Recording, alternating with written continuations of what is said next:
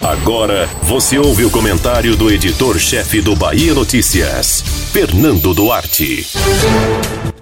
Aliados e adversários de alto coturno, perdoe-me o trocadilho, de Jair Bolsonaro aqui na Bahia, estão aguardando o desenrolar do episódio da Covaxin antes de ter um posicionamento mais incisivo na defesa ou no ataque ao presidente.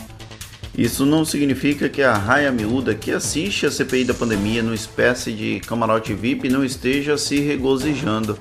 A compra da vacina indiana é um pedregulho tanto no sapato do governo e a forma como o Bolsonaro vai tirá-lo será decisivo para a continuidade desse governo.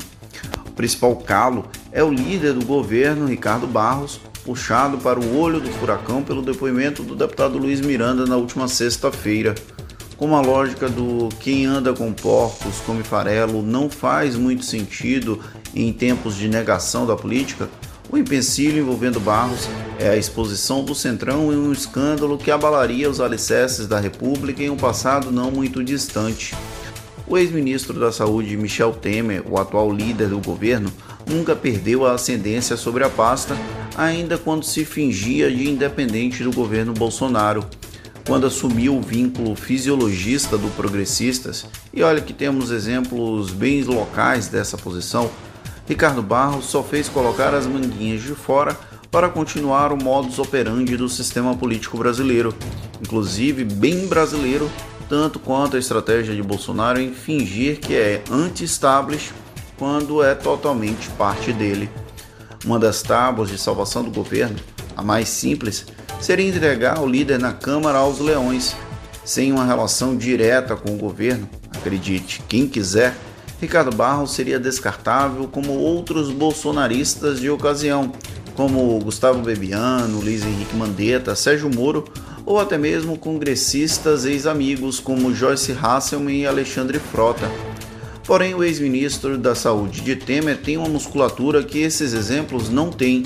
e o arcabouço de um centrão superpoderoso criado a partir de um governo fragilizado é que isso pode salvar politicamente uma gestão desastrosa como a atual. As cartas para a manutenção ou não do governo começarão a ser jogadas ao longo dessa semana, não apenas pela CPI da pandemia ou pelos movimentos de esquerda e direita, que fingem ser de centro, que devem entregar um super pedido de impeachment mas principalmente pela base de apoio ao governo no Congresso Nacional, que teve uma figura proeminente tragada para um escândalo da possível compra fraudulenta de vacinas em meio à pandemia.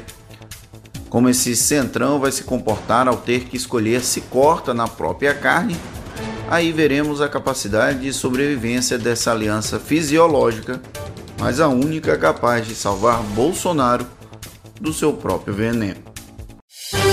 Você ouviu o comentário do editor-chefe do Bahia Notícias, Fernando Duarte.